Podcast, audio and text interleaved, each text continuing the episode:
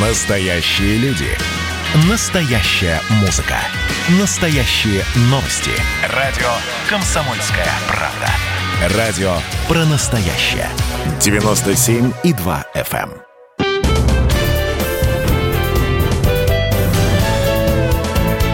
Гость в студии. Здравствуйте, дорогие друзья. Прямой эфир радио «Комсомольская правда». Меня зовут Валентин Алфимов. Рядом со мной обозреватель комсомолки Александр Петрович Гамов. Но прежде всего Геннадий Григорьевич Онищенко, главный санитарный врач России с 96 по 2013 год, академик Российской академии наук, профессор, первый заместитель председателя Комитета Госдумы по образованию и науке. Инженер, я, инженер-механик. Я не буду уже все остальные, в том числе железнодорожные должности. Нет, Спас... не, не железнодорожные, просто... Не, а у вас еще там железнодорожные. Вот. Не, мою профессиональную идентификацию. Хорошо. Генович, извините. Главный да. государственный. Главный государственный санитарный врач России с 96 по 2013 год. Да. Могу еще раз повторить. Ну, зачем? Хватит. Вот, Геннадий Григорьевич, э, у нас был, конечно, ну, мы, я не скажу, дру, другие какие-то поводы, тоже не совсем веселые и радостные, но вот сегодня случилась такая трагедия в Казани. Вот. Я знаю, мы с вами созванивались, что то, тоже вы переживали, все-таки вы такой э, один из руководителей такого комитета важного. Вот сразу вот первое, что вам пришло на ум, какой-то, может, проект мы не приняли, какое-то наставление не дали Министерство образования или э, по лечебной части, в части психиатрии. Скажите, пожалуйста, вот первое, самое, самое, самое первое. Мы все свои, у нас бесцензурное радио. Э, что было? Первое, что я бы хотел сказать, искреннее соболезнование, прежде всего родителям погибших детей – их ближайшим друзьям, родственникам и всем родителям этой школы, дети, которых учатся в этой школе, там учатся 100, 1049 детей, и, конечно же, все они являются жертвами этого бесчеловечного, вы сказали, трагедия. Трагедия здесь не подходит. Это более тяжелая явление в нашей жизни. Вот, потому что все дети – это тот психологический стресс, который они переживают, когда пришли первый день в школу, и вот на тебе такое. И в этой связи, конечно же, много напрашивается выводов. Ну, вот, например, что я могу сказать? Я уже сегодня абсолютно ничего не искал, увидел фотографию именно того класса, где он расстреливал, лежат дети, убитые прям. Но зачем? Ведь в эту школу доступа никого не было, кроме специальных служб, кроме следователей, кроме прокуратуры. И кто-то из этих людей – уже распространил в сети эти... Это, во-первых, безнравственно, это чудовищно, понимаете? Вот. И нельзя глумиться над этим. А теперь это уже гулять будет по сетям, эти, вот эти снимки. Вот, конечно же, я смакуется, опять же, как он почти вальяжной походкой идет с этим ружьем в руке – ну зачем это показывать? Я, понимаете, и в этом, конечно, вот это вот, ну я бы сказал, без не, отсутствие переборчивости журналистов есть вообще-то законы этики. Понимаете? Ружье, из которого он стрелял и которое он купил накануне, точно такой же марки, которое было и в Керчи у такого же и почти его сверстника. То есть, понимаете, я какую параллель провожу? Значит, он жил этим, он как бы школу передового опыта проходил, извините, за такой цинизм. Даже ружье то же самое, той же марки было. Вот этот вот, э, как она называется, не винтовка, потому что она стреляла дробью. Дробовик? Ну, не знаю, как это, бог с ним, даже не хочется на эту тему размышлять. Понимаете, вот ведь в чем дело. Мы с вами тоже учились. Но вы помните, вот за ваши... Вы 10 класс, вы в 11 должны были кончать. Не 10. Ну, вот я тоже 10 заканчивал классов, но я не помню, ни в Союзе, нигде таких явлений не было. И сейчас все очень обсуждают вот ужесточение требований по продаже оружия. Да, это так.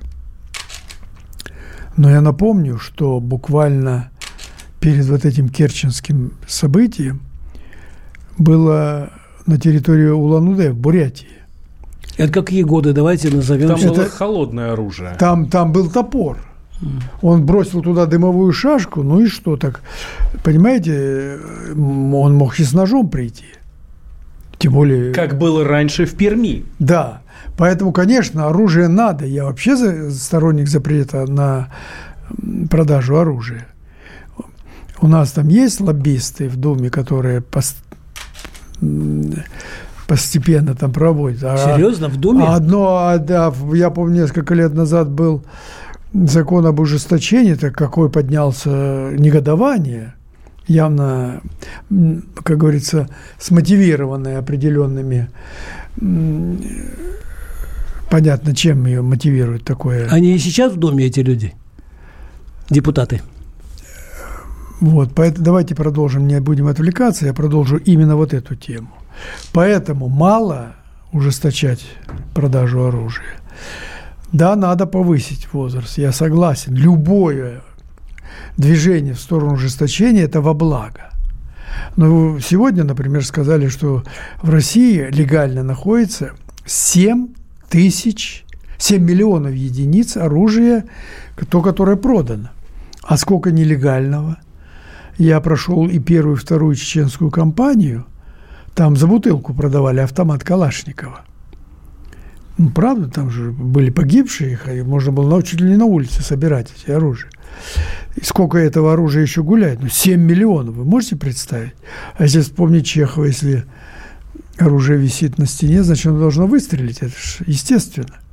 Но даже не в этом, это слишком узкое рассмотрение этого вопроса. Я не случайно начал с того, что мы с вами заканчивали школы, учились, но такого рода явлений не было. а все почему? Интернет. Посмотрите на что там делается. Дети играют только в стрелялки. Это раз. Второе. Посмотрите наши телевизионные программы. Вот я сейчас ехал к вам и смотрел самый, что ни на есть, государственный канал телевидения, где смакуется, в том числе и эта тема, или там тема, как об, обобра, оббирали этих э, пенсионеров. Вывод такой, что никто ни, ни за что не страдает, а пенсионер отдал свое последнее и так далее. Поэтому нужен контроль. Нужен контроль за тем, чем занимаются дети в интернете. Ведь он был не бандит. Ведь характеристика, которую он получил в техникуме, тихий, аккуратный, вежливый мальчик.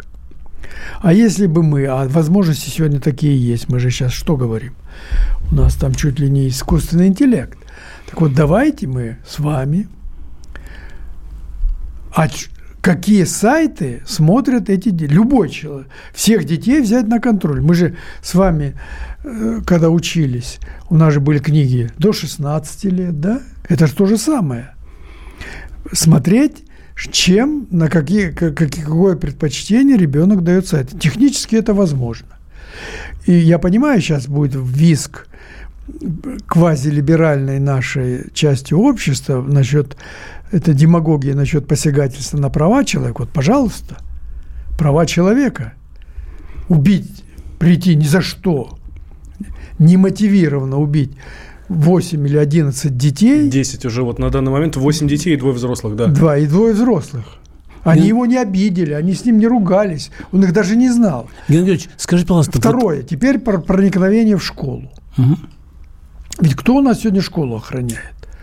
Так называемый ВОХР. Ну, что такое вохр? Ну, я всегда его помнил. Когда мы в школе учились, нам никто не охранял. Вохр – это обычно женщины средних лет сидят, вяжут.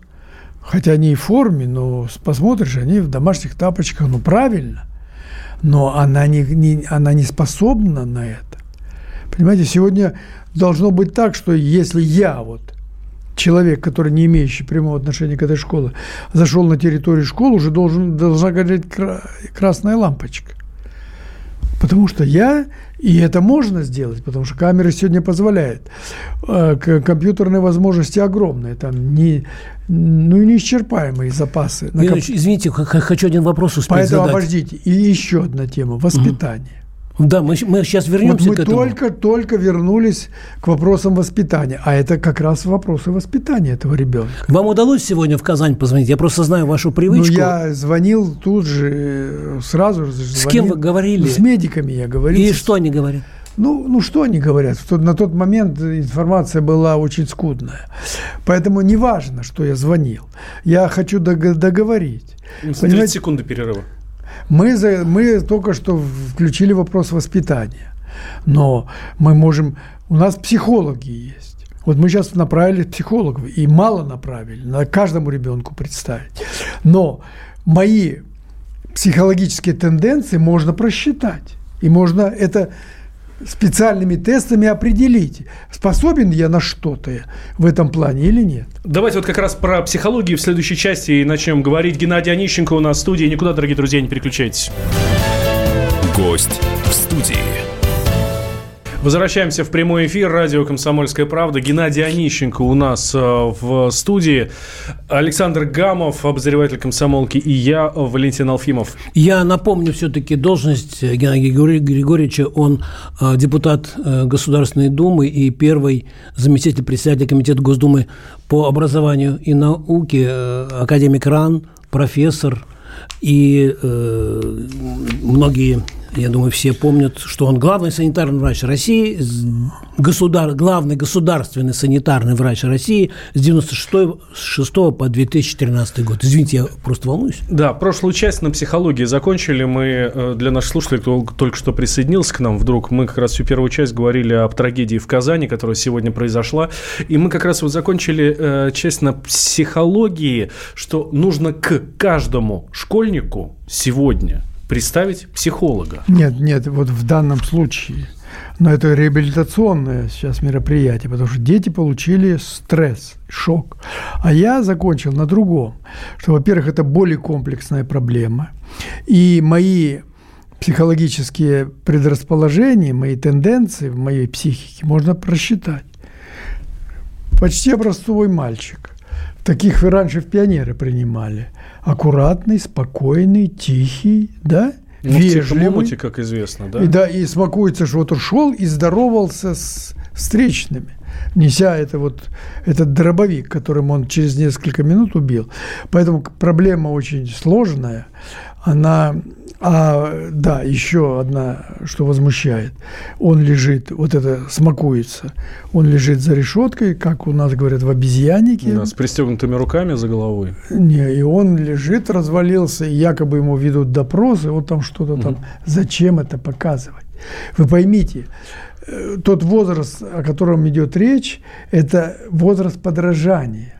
И если его сегодня на всех каналах, во всех смыслах показывают, а чувство ответственности на стрелялках воспитанное вообще никакого нет. Там же убивает, там кровь льется сразу же, да? То есть барьер пройден у детей. А чем мне не посвятиться завтра вот так же, да?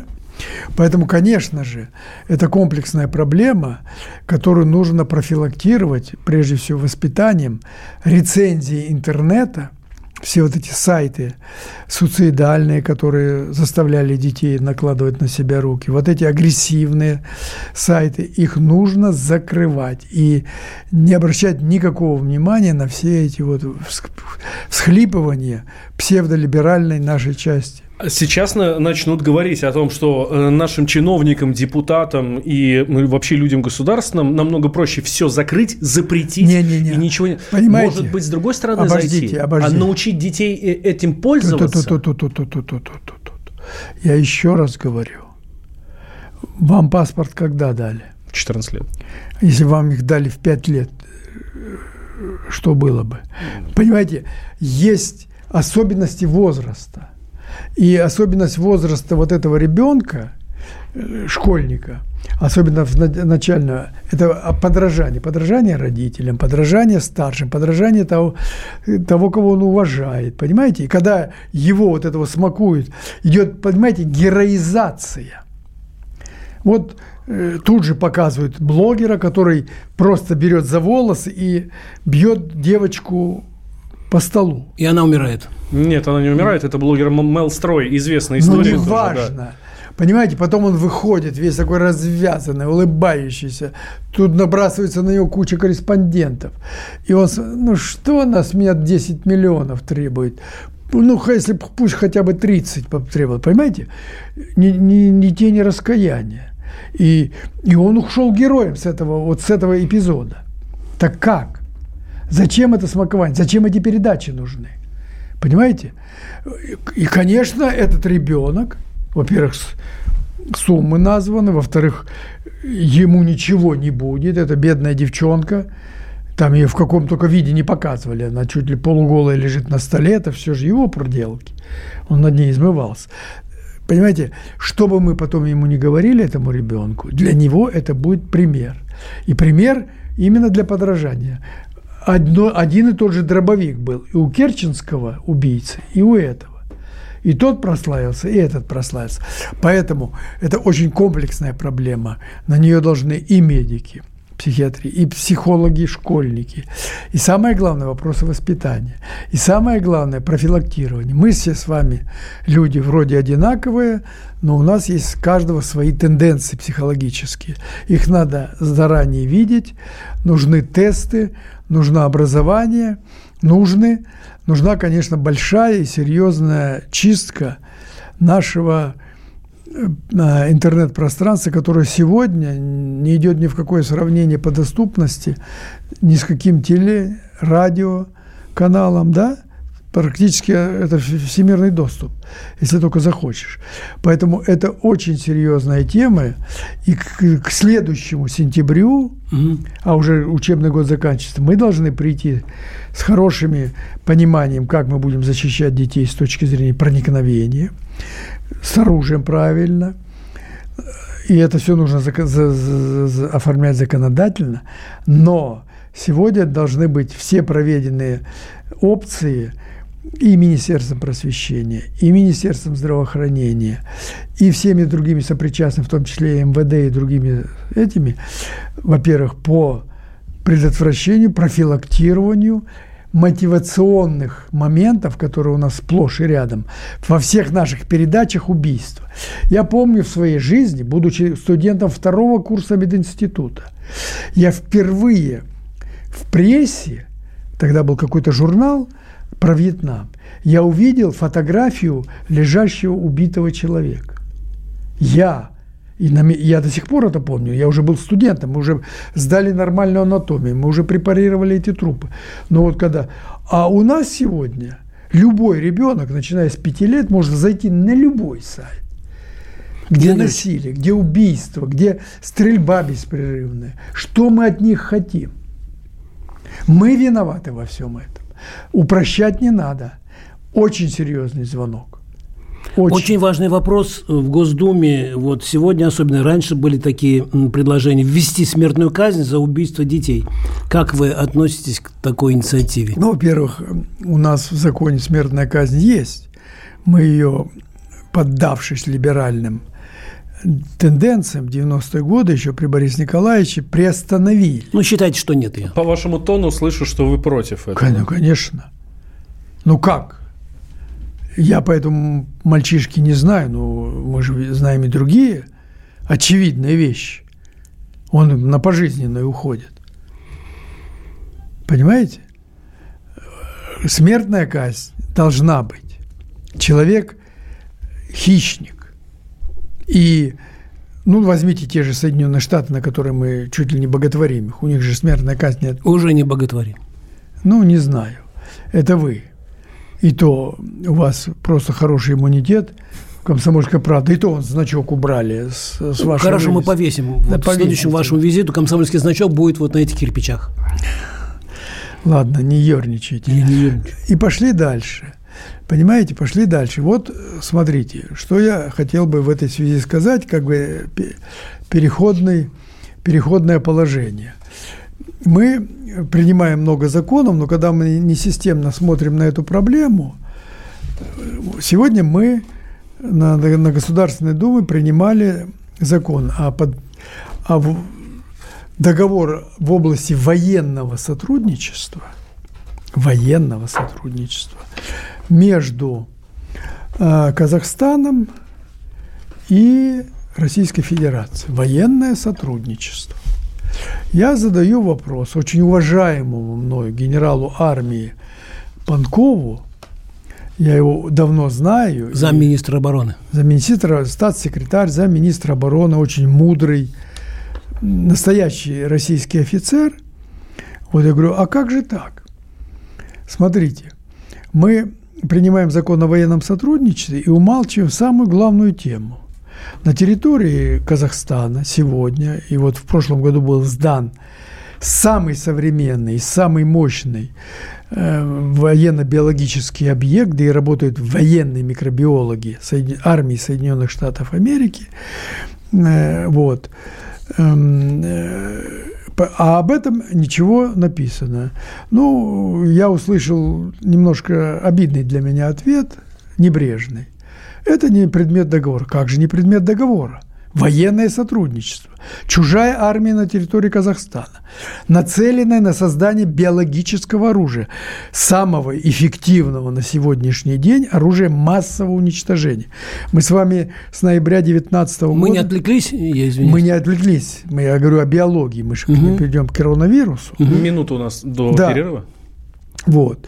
Более того, э, в этом договоре есть пункт, что мы не, не позволяем другим третьим странам с территорий с наших стран влиять в плохом плане на, ну, допустим, на Казахстан. Когда армия чужая работает и на территории создает биологические рецептуры для того, чтобы легендировать, как коронавирус сегодня Легендировать это как? ну, делать его под естественное, так сказать, вот, э, как естественное проявление. Вот смотрите, недопущение использования сторонами своих территорий третьей стороной в целях осуществления деятельности, направленной против другой стороны. Вот теперь Геннадий понятно. Григорьевич, давай дадим слово новостям. И сразу после продолжим как раз и перейдем к коронавирусу. Геннадий Онищенко у нас в гостях. Да. Гость в студии. Валентин Алфимов, Александр Гамов в студии. У нас в гостях э, Геннадий Онищенко, депутат Государственной Думы, первый зампред комитета по образованию и науке э, и главный государственный санитарный врач страны с, 2000 с 96 по 2013 год. Вот, правильно. Так. Молодец. А, давайте продолжим. Да, мы в прошлой части как раз закончили Да. про Да, американские так военные вот базы. э, это как раз прямая связь, э, потому что мы уже много раз говорили, я просто как бы завершить эту тему, что мы же до сих пор не можем разобраться, было искусственное применение или не искусственное. Все упрощенно смотрят. Вот она там случайно выскочила из лаборатории. Нет. А сама преодоление межвидового барьера произошло на, основании чего? Я уверен, почти говорю, что китайцы тут не виноваты, тут произошло естественным путем, но юридически это оформить я не смогу. Равно как и противоположную точку зрения. Это вопрос правового механизма, вопрос э, того, что Конвенция по биологическому токсинному оружию 1972 года ратифицирована, но она не имеет механизма контроля. И вот это все применительно вот к ратификации договора между Российской Федерацией и Республикой Казахстан о военном сотрудничестве, когда четко написано, что третья сторона может с территории Казахстана или с нашей территории, когда самое эффективное сегодня, что есть, это не дробовик, это не это автомат Калашникова, это не взрывающиеся гранаты, А бацилла? а это появление вроде бы естественного э, эпидемического процесса, который останавливает экономику, который э, повышает смертность, который сокращает продолжительность жизни, который держит вот нас в ежовых рукавицах уже год и 6 месяцев, полтора года а уже. А вы какой версии склоняетесь? Что это искусственная история? Понимаете, в данном случае я э, с 86 -го года на уровне Советского Союза и на уровне России все время занимался вопросами противодействия преднамеренному применению биологического оружия как оружия массового уничтожения. Это и разработка вакцин, это и организационные мероприятия, это прогнозирование ситуации. И уж кто-кто, я позволю себе нескромно сказать, что я один из пожалуй, единственный, кто так глубоко всю эту тему знает. А, от самого начала. Это. Я подтверждаю. Можно еще один жизненный поэтому, вопрос? Поэтому сегодня упрощенческие подходы вот. И самое главное, консолидация вот этих всех наших усилий, как в первом, так и во втором случае, они, они важны. Но, тем не менее, мы с вами договаривались начинать разговор о коронавирусной да. статистике. И знаете, да? какой самый вот вопрос, да. на мой взгляд, жизненный, и вы подробно на этот вопрос не отвечали. Нужно ли нам опасаться индийского штамма, который, как говорят, уходит из-под из под антител и вообще протекает тяжелее? Значит, ну, против... В Индии видите, что творится. Значит, я ваш вопрос использую для других целей. Сегодня действительно, вот я э, за эти полтора года наиболее сейчас обеспокоен, потому что сегодня Индия – это полутора миллиардная страна, в которой нет здравоохранения. Оно есть, но оно элитное. Китай там все спокойно. Китай демонстрирует высочайший уровень. 100 тысяч больных с небольшим, 86 тысяч – это в Ухане, 86 тысяч в одной провинции. А остальные все выносы были. Еще тогда не было вакцины. Сегодня утром Китай читался о том, что он привил уже более 300 миллионов человек своих. Более 300 миллионов. А вот Индия рядом соседствующая, там противоположность. И сегодня мировое сообщество должно навалиться помочь, потому что это угроза для нас всех. Вот Владимир Владимирович э, отреагировал, да, наши самолеты, самолеты туда, полетели, правильно. конечно. Это, это вот как раз больше шаг, ну, как показать пример. Угу. Сейчас сегодня все должны туда зайти. А что сделали американцы? Они запретили производство коронавирусной вакцины на территории Индии. У Индии сейчас неплохие биотехнологии. Потому что мы когда-то в советское время, я отвечал за это, мы поставляли 90 миллионов доз полимелитной вакцины в Индию, потому что у них ничего не было. Сейчас они нам готовы поставлять, но они им запретили. Сегодня надо сделать все для того, чтобы максимально привить. И Моди, э, премьер, очень правильную позицию занимает, но у них нет вакцины. Им надо помочь. Потому что вот там идет сейчас такой, знаете, вот котел – где mm-hmm. формируются новые виды, новые все, и он практически неуправляемый. Индийцы, индусы, они не собираются никакое выполнять там разграничительное мероприятие, у них что не праздник, миллионы людей собираются. То есть сегодня там формируется новая генерация ответвлений этого штамма. И По... он может к нам прийти? Вот, хотя, как... хотя у, Америка... у них, может к нам прийти, у них еще меньше по миллионам заболевших, но смертность там высокая. Да. Все, отловили 30 трупов в Ганге. Ой, Представляете, это просто выбрасывают и все. Собственно, у них есть такая традиция, когда выбрасывают умершего трупа, и он плывет. То есть нам нужно опасаться, да? Не, это всему мировому сообществу нужно опасаться. Вот что нам нужно делать? Потому что если там сгенерируется какая-то модификация новая, угу. который будет более агрессивно по отношению к человеку, а все предпосылки для этого есть сегодня. Скученность населения, отсутствие медицинского контроля, несоблюдение элементарных требований. Вот. Это может привести к новому эпидемическому пику уже новыми, э, э, так сказать, э, разновидностями – этого же штамма, потому что штамм один и тот же. Он Нам просто... что делать? Вот, кроме ну, того, что помогать Индии бороться с, Ну, с этим ну, недугом? Для на, я та- вам напомню, что у нас несколько тысяч километров границ с Китаем, но завезли нам коронавирус не с Китая, а из Европы. Из Европы. Так что тут надо всем, не только нам, заниматься. И просто закрыть полеты в Индию этого мало. Потому что он нам может прийти через третьи, через четвертые страны. Вот, поэтому сегодня надо помочь Индии. Потому что это вот тот, э, та- точка приложения, где сегодня ситуация может принципиально поменяться. Достаточно ли меры у нас сейчас на границах? Вы очень правильно говорите, что он может прийти откуда-то с третьей Понимаете, стороны. Я э, вот, вот, понимаете, когда мы говорим о границе, когда мы э, чуть ли не дискуссии, чуть ли не вече собираем, закрыть нам поездки в Турцию или не закрыть, я говорю, ребята, мы не о том говорим. Да пусть они хоть в день по 10 раз летают туда. Я должен быть мотивирован, и я отвечаю за свои действия. И мне не важно, летают в Турцию самолеты или нет. Вот. Это пусть разбирается с экономикой Аэрофлот. А когда мы единственные меры видим, ага, вот закрыли, и слава богу. Ну, я вам уже говорил, что наши люди все равно в Турцию едут. Да.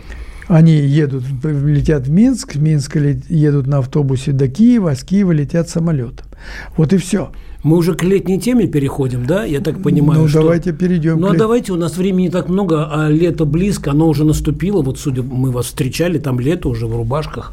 Вот. Ну, летом это трудно назвать, потому что 9 мая мы Ну, были да. 5 градусов. А... Вы как, ничего не, не простыли 9 мая? Ну, почему я должен простыть? А, ну, извините. Вот, скажите, пожалуйста, Геннадий Григорьевич, вот те же лагеря, э, те же поездки, ну, ку- куда, куда народу в, в отпуск э, рвануть? Во-первых, рвать в отпуск не надо. Надо отдыхать и, и грамотно отдыхать. Как? Ну, начнем с детства. Мгм. С детства. В прошлом году у нас все было остановлено, и это было в основном правильно мотивировано. Сегодня мы должны максимализировать возможности детям отдохнуть. Все же, мы э, после советского периода, несмотря на огромные усилия, которые предпринимались с нашей стороны, все-таки вот тот полноценный отдых загородный в лагерях специальных для детей, э, оздоровительных, которые раньше назывались пионерскими лагерями, он практически утрачен. Там максимально полтора-два миллиона у нас отдыхает За лето. за лето. Этого мало. У нас 16,6 миллионов школьников. Но в этом году нужно максимально дать детям в любых формах отдохнуть, потому что накопленная усталость, накопленный хронический стресс, в результате там изменения, принципиальное изменение жизни, дистанционное образование, да, это все-таки на психику действует. И учитывая, что прошлый год мы потеряли, вот где-то у нас отдыхало до 6-8 миллионов. Миллиона два-полтора – это за счет загородного отдыха полноценного. Остальная имитация отдыха в школьных, пришкольных лагерях, так называемых, дневного пребывания, когда он 9 месяцев в эту школу ходил, и ему еще надо походить туда. Она его уже, она ему надоела, естественно. Вот. Но, тем не менее, другого у нас пока нет, и надо этим максимально воспользоваться. Ну, я уже не говорю о том, что лагеря не только организованный отдых, отдых в семье, отдых загородный. У нас, слава богу, сейчас очень сильно развивается там, ну, наличие там загородных домов, дач, как их называют, и так далее. Вот, вот такая, такая форма должна быть, потому что мы с вами имеем огромные потери, и которые в конечном итоге скажутся на средней продолжительности предстоящей жизни. У нас в гостях Геннадий Онищенко. Две минуты перерыв, и мы продолжаем. Никуда, дорогие друзья, не переключайтесь.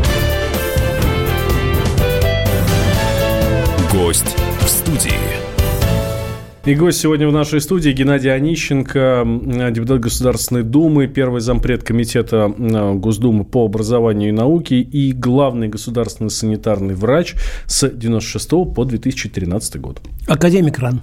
профессор. Да. Давайте продолжим тему. э, да. Прошлую, да. Так вот, не только этим определяется отдых, не только коронавирусом. Понимаете, вот вам, Александр Петрович, я бы даже не советовал и на южный берег нашего Крыма, Крыма ехать. Да, почему? Ну, потому что, понимаете, смена климатическая. Слава богу, временной нет смены. Понимаете, а тут у нас полетят в Таиланд. Разница, биоритмы сбиваются. Две недели там адаптировались, потом вернулись здесь, адаптируются и так далее. Поэтому давайте так. Людям среднего возраста уже пора задуматься о том, что в та климатическая зона, в которой вы живете, если у вас нет тренинга больших путешествий, перелетов, ну вот я вот смотрю на Сергея Викторович. Сергея Викторовича Лаврова. Он человек возрастной, но он постоянно находится в движении. У него адаптированы все его защитные силы. То есть да? ему вы советуете? Так он, у него тренинг идет постоянно. Он меняет э, климатические зоны, он меняет часовые пояса.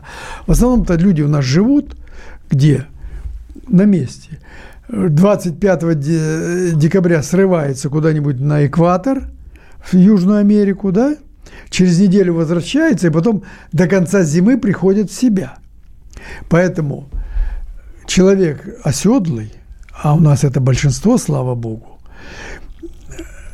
должен отдыхать в той климатической зоне, которой он живет. Он, тогда он действительно эффективно отдохнет. Что касается детей, это тоже их касается. Не нужны нам эти перелеты, не нужна нам Турция.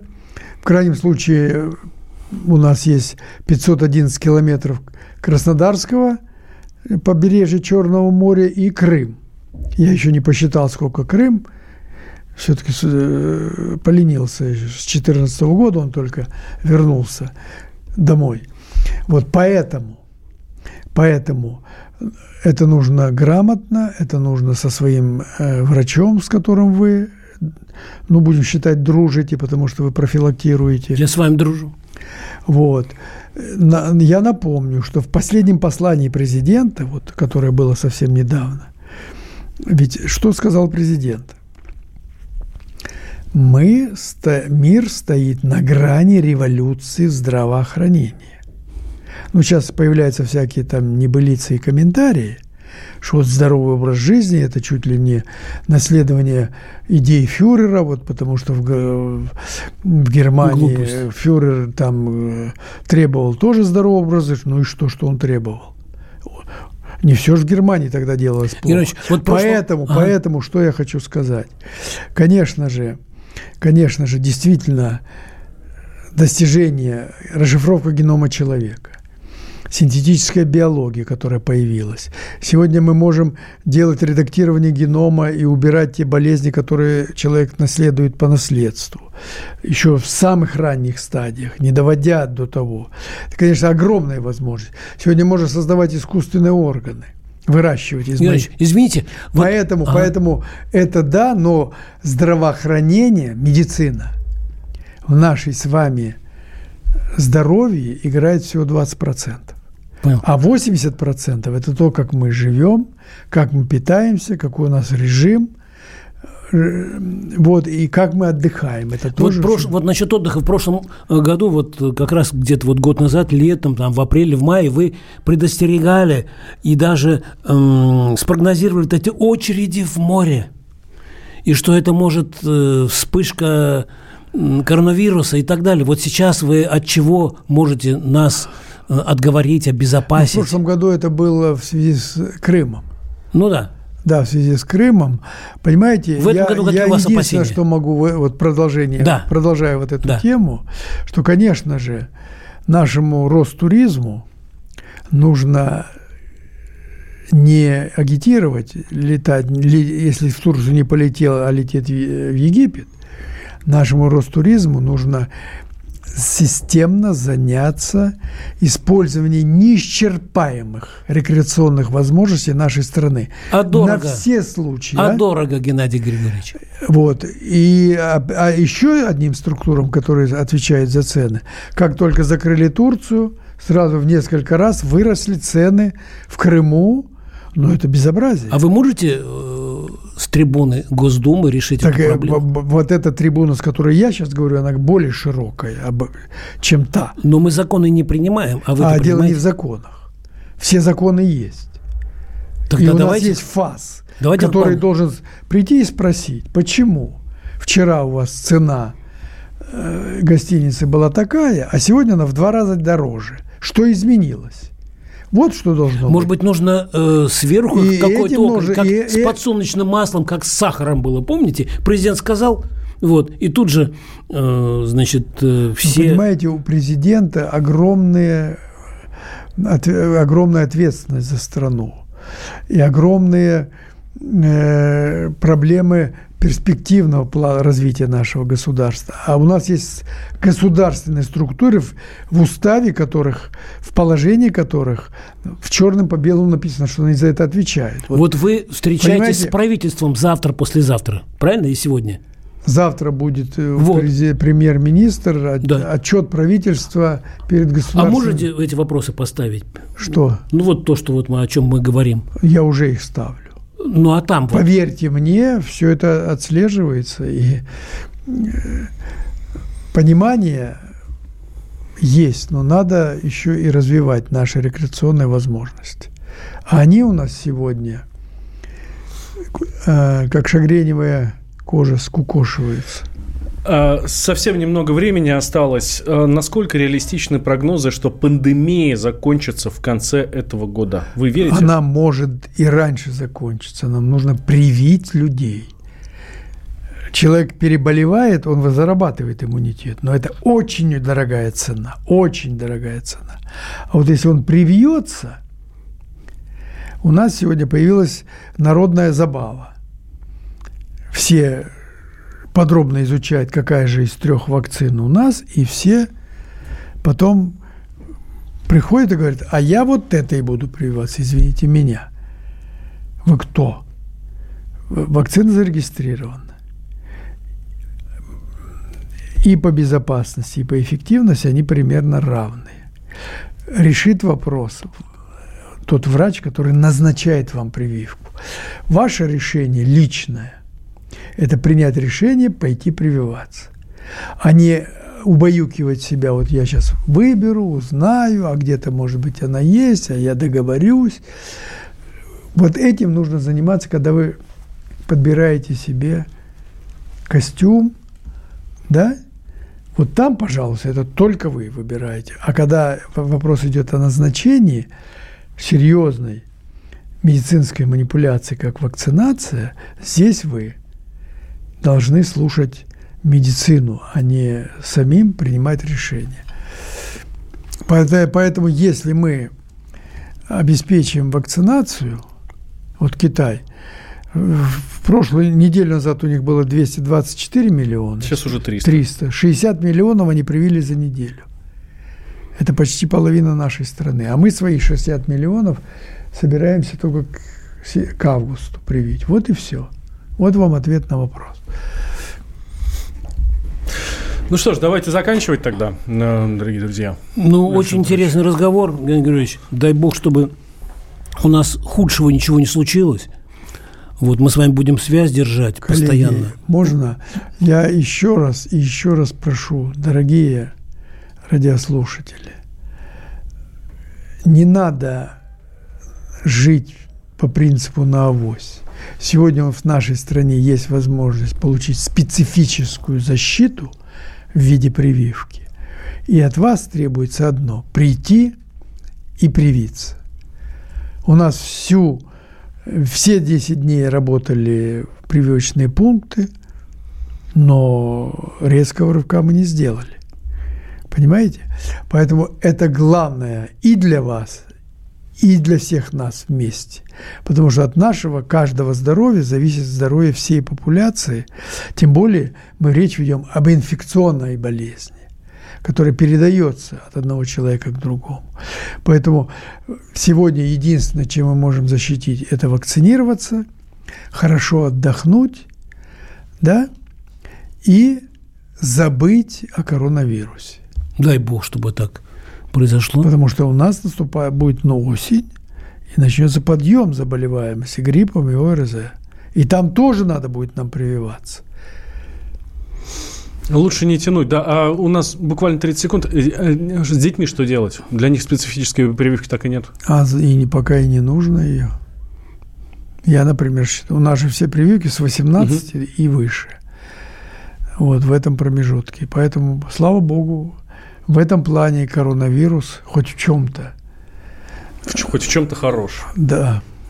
Ну, классный Лучше разговор. его не было. Но... Ну, да, Хоть грустный понятно. повод был. Ну, спасибо вам, Геннадий Григорьевич, вы, как всегда, нас просветили. А, да, Геннадий Онищенко у нас был в студии, первый заместитель председателя Комитета Государственной Думы по образованию и науке, главный государственный санитарный врач а, с 96 по 2013 год. Слушайте, дорогие друзья, а, «Комсомольскую правду» всегда и везде, потому что слушать больше нечего. Геннадий Григорьевич, спасибо вам большое. Гость.